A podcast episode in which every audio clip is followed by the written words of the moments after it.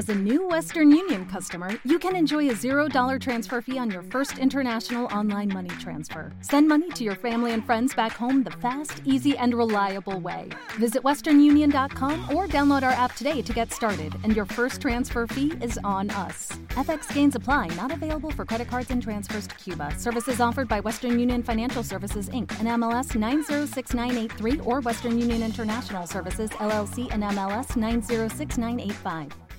A finales de los años 60, el psicólogo Walter Mischel llevó a cabo un experimento que seguro han visto recreado alguna vez. El procedimiento era poner un niño o niña de entre 4 y 6 años en una habitación frente a una golosina. Los dejaba solas, con la consigna de que podían comerse la deliciosa nube cuando quisieran. Pero si esperaban 15 minutos a solas, sin tocar la golosina, podrían comer dos nubes. El experimento se repitió con distintos niños y niñas. El resultado, pues ya se pueden ustedes imaginar, un resultado muy dispar. Ahorrar y esperar no siempre es fácil. La recompensa inmediata a menudo nos juega una mala pasada, pero es necesario si queremos un retiro dulce y sin sobresaltos. Podcast de Banco Sabadell con Tony Garrido. Son tiempos de replantearnos cómo queremos construir nuestro mañana, de establecer objetivos que nos acerquen a él. Hablamos con expertos sobre las claves para gestionar nuestras finanzas y planificar nuestros proyectos de futuro. Bienvenidos al podcast de Banco Sabadell. Hoy, cómo prepararnos para la jubilación de mañana.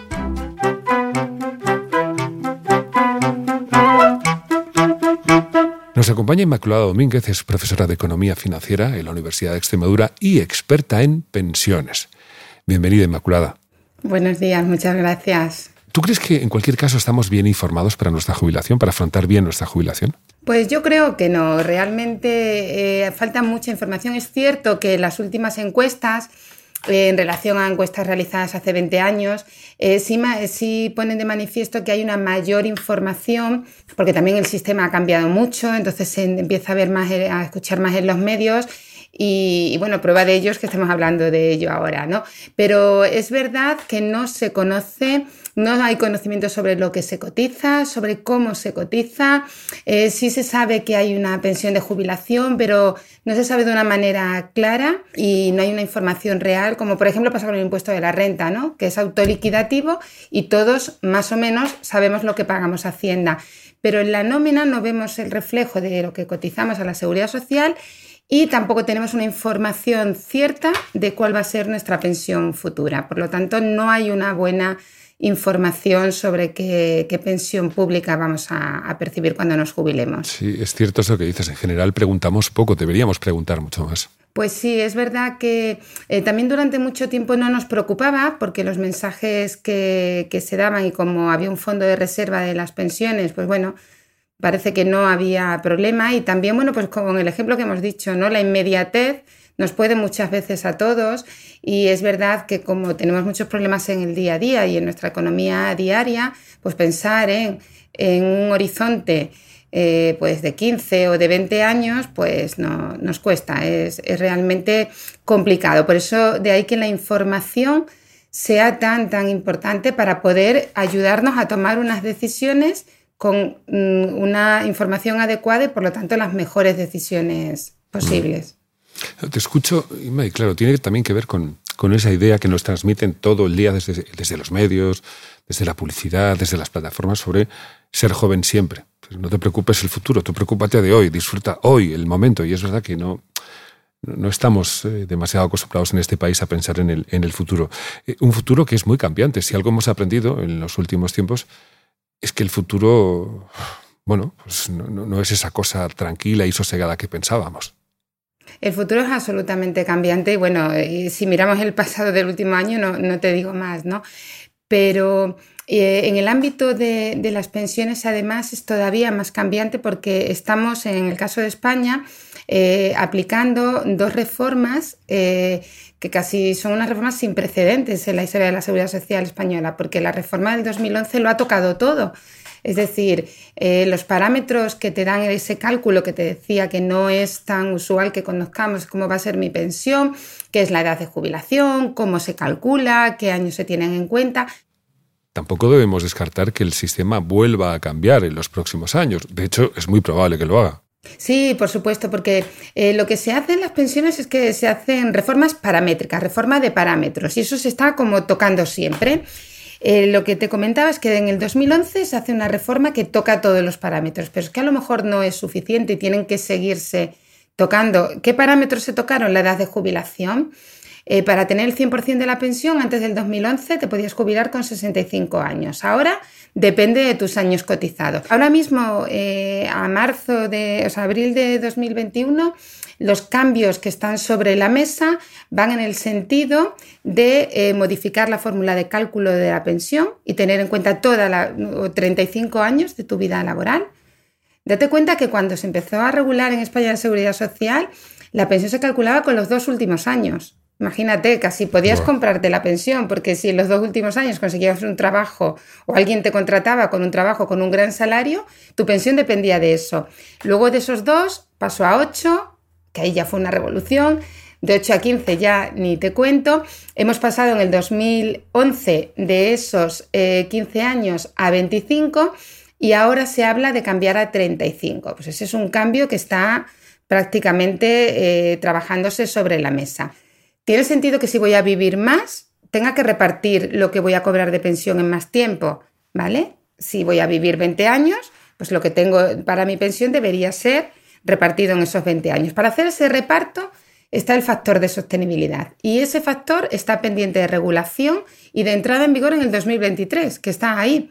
Por lo tanto, se avecinan cambios y continuará, continuará habiendo cambios. Y no nos engañemos, los cambios serán para reducir la cuantía de la pensión porque hay que reducir el gasto. Inmaculada, que no es por ser cenizo, pero lo que planteas es un escenario bastante, bastante crudo. No, pero yo creo que lo que hay es que, que, ser realista e informarlo. Las pensiones van a seguirse manteniendo, las pensiones públicas se van a seguir manteniendo. Ahora, bien es cierto que la cuantía va a bajar, es decir, si nosotros estábamos teniendo datos de que la pensión era en torno al 90% del último salario, con toda la aplicación de reformas ya reguladas, no te digo las que vienen, pero estaríamos hablando de una bajada de la pensión, pues a lo mejor de un 20%. Y eso es lo que hay que informar y de ser consciente que la pensión pública se va a mantener, por supuesto, el estado de bienestar se va a mantener, la acción protectora de la seguridad social está ahí, pero también es cierto y hay que ser conscientes de que cada vez serán mayores los jubilados y menores eh, los que cotizan y por lo tanto tendrán que hacerse ajustes y los ajustes pasarán por reducir la cuantía de la pensión. Vale, pero aparte de estar informados, eh, Inmaculada, ¿podemos hacer algo para prepararnos para ese momento? Porque eh, para algunos, a pesar de ser todavía muy jóvenes, eso ya no está tan, tan lejano. Bueno, pues yo creo que esto te lo podría decir cualquiera de los mayores, ¿no? De nuestros mayores, ahorrar. Es verdad que para estar preparados ante un posible eh, imprevisto, que, el, imprevisto no es que no vaya a jubilarme, sino cómo llegaré a jubilarme, qué necesidades, esto que comentábamos antes, ¿verdad? ¿Qué necesidades de dependencia voy a tener? Entonces, todo lo que yo pueda ahorrar y estarme previendo y preparando para esa circunstancia me hará que cuando llegue a ese a ese momento esté mucho mejor. Hay que ser consciente. Yo no puedo hacer un ahorro, no puedo asumir un ahorro para generar una pensión de 1.000 euros cuando me jubile. Tendré que complementar, tendré una pensión que será en torno al 70% eh, de mi último salario en el ámbito público y todo lo que necesite de un poquito superior tendré que tenerlo ahorrado o preparado en productos eh, específicos de previsión. Es verdad que cualquier ahorro vale, porque mejor eso que nada, pero es verdad también que hay que eh, tener un ahorro que sea finalista, que esté enfocado hacia esa previsión y hacia esa jubilación para que sea lo más adecuado y cumpla de mejor manera el objetivo. Porque además no, no solamente cuando hablamos de un plan de pensiones hay múltiples planes de pensiones, no, es una figura solo, es algo bastante más complejo de lo que parece también. Sí, por supuesto. Eh, por, eso yo siempre digo también, volviendo a esa idea de información, que hay que estar muy bien asesorado. Eh, el, asesoramiento para la previsión eh, para la jubilación es un pasito más de lo que sería el asesoramiento puramente financiero, eh, porque también como eh, para impulsar ese ahorro, porque es cierto que a todos el, dualismo que se produce siempre es una fiscalidad ventajosa. Por lo tanto, son varias las opciones y los instrumentos que se tienen para esa previsión social y por lo tanto es muy, muy importante estar bien asesorado porque es amplio el abanico que, te puedes encontrar y lo hay tanto en el ámbito individual, el que yo puedo realizar, como el que se puede realizar desde el ámbito empresarial, desde el que mi empresario puede promover y ayudarme a, mí y a mis compañeros a ahorrar. Por lo tanto, insisto en la importancia de que ese ahorro eh, debe ser finalista y por lo tanto debe estar siempre acompañado de un asesoramiento que me ayude, porque claro, no va a ser lo mismo si yo empiezo a ahorrar cuando tengo 30 años que cuando tengo 40 que cuando tengo 50, porque la cercanía o la lejanía que tengo a ese momento de la jubilación evidentemente es diferente. Vale, nos asesoramos bien, pero por ejemplo hay mucha gente que en estos momentos, afortunadamente, claro, o desgraciadamente está en un ERTE, ¿no? Eh, debido a las circunstancias a las que estamos, eh, tú hablabas bien, tu sistema protector que nos ayuda en, en momentos complicados y gente que está en ERTE esa gente que está en ERTE en estos momentos y que va a llevar ya, ya lleva un periodo de tiempo lo suficientemente prolongado como para tenerlo en cuenta, va a sufrir las consecuencias de, ese ERTE en un futuro, por ejemplo? Pues mira, las personas que están en ERTE, en el ámbito, si tenían un producto de previsión, un plan de pensiones, se les ha permitido ante esta situación rescatar ese dinero. Yo creo que eso también es muy importante, porque si bien es un ahorro que está previsto para el momento de la jubilación, ante ciertas circunstancias también se puede rescatar. Y eso es muy importante porque eh, luego, las personas que están en ERTE, en el ámbito eh, de cotización a la seguridad social, están cotizando por menor cuantía, igual que perciben menor cuantía, evidentemente. Entonces, eso también puede influirles en su pensión de jubilación. Dependerá de cuánto tiempo le quede para su jubilación, porque si está muy lejano a ella, pues eh, podrá irlo compensando, porque sus cotizaciones habrán bajado al estar en ERTE pero si está ya más cercano a la jubilación, pues le va, le va a influir en su cómputo. ¿Uno se puede jubilar cuando, cuando quiera? O sea, una vez que ya ha cotizado ese, ese tiempo, ¿puede jubilarse cuando quiera? No, uno no puede jubilarse, jubilarse cuando quiera. Hay una edad, hay una edad legal eh, que es la que te comentaba, que es 65 años cuando tienes muchos, muchos años cotizados, eh, al final va a ser casi 38 con 6 meses, y, y si no con 67. Y aún así se puede anticipar dos años o cuatro años, dependiendo si hay un contrato de relevo, pero bueno, vamos a entender por media, entre dos y cuatro, eh, anterior a la edad legal de jubilación. Es decir, alguien que tenga 38 años cotizados, en lugar de jubilarse a los 65, podría hacerlo a los 63 o incluso a los 61. Pero ojo, hay que tener en cuenta que nada es gratis, evidentemente, y si anticipas tu jubilación, tu pensión se ve reducida. Y tenemos de nuevo que pensar que esa pensión la vamos a percibir desde lo que nos jubilemos hasta que fallezcamos y nuestra esperanza de vida es muy alta.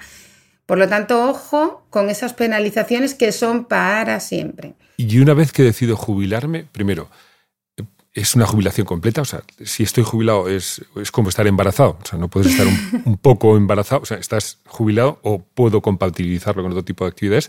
Y después, eh, ¿podría dejar de estar jubilado? Es decir, me jubilo, pero a los dos años digo, va, esto es, me aburro, quiero, ¿puedo retroceder en esa situación? Sí, sí que se puede. Está por una parte la jubilación parcial, la que es cuando me voy a jubilar y entonces mm, decido o tengo la posibilidad de, de, decidir no jubilarme, hacerlo de manera parcial, hacerlo en un porcentaje y en el resto mantener mi actividad. Y luego la jubilación flexible, que es la que estabas comentando. Yo ya estoy causando eh, pensión de jubilación y decido que no me va del todo bien y quiero volver a trabajar. Y hay una serie de condicionantes y demás, pero efectivamente sí es eh, posible y es una de, de, las cosas que se quiere, que se quiere promover, ¿no? Porque cuanto, mm, volvemos a ese equilibrio que hablábamos antes, estamos en un sistema de reparto. Quien cotiza, cuantos más cotizantes haya y, mejor coticen, mejor podremos pagar esas pensiones. Entonces, cuanto más haya en uno y menos en el otro, mejor equilibrio tendremos del, sistema. Por lo tanto, son medidas que directamente son positivas, porque ahorras en jubilación, aunque, aunque cobre un poquito, es un porcentaje, no cobra el 100%, y cuando la persona decida dejar esa jubilación flexible o parcial, vuelve a su derecho, el derecho que él tenga de, la pensión que, que, tuviera como pensión pública. No se pierde ningún tipo de, derecho. Eh, Inmaculada, es un gusto hablar contigo. Eh, has resuelto muchísimas de, de mis dudas, de nuestras dudas con respecto al futuro, que es irremediablemente el lugar en el que con un poquito de suerte vamos a vivir todos. Así que eh, conocer un poco mejor. Tú decías al comienzo, y me voy a quedar con eso, vamos a preguntar, vamos a conocer un poco más en profundidad esa letra pequeña de nuestra vida que parece que, estamos como no queriendo mirar, pero será muy importante, muy importante que la tengamos en cuenta si queremos tener unos años eh, felices y tranquilos. Eh, ha sido una conversación muy clarificadora. Muchísimas gracias, Inma, de verdad. A vosotros por la oportunidad. Muchísimas gracias y cuidaros mucho. Muchísimas gracias. Y a ustedes, una vez más, gracias por acompañarnos en este podcast El Banco Sabadell. Eh, no olviden que tienen más información y consejos sobre pensiones, sobre jubilación, sobre muchas cosas más en Estar Donde Estés.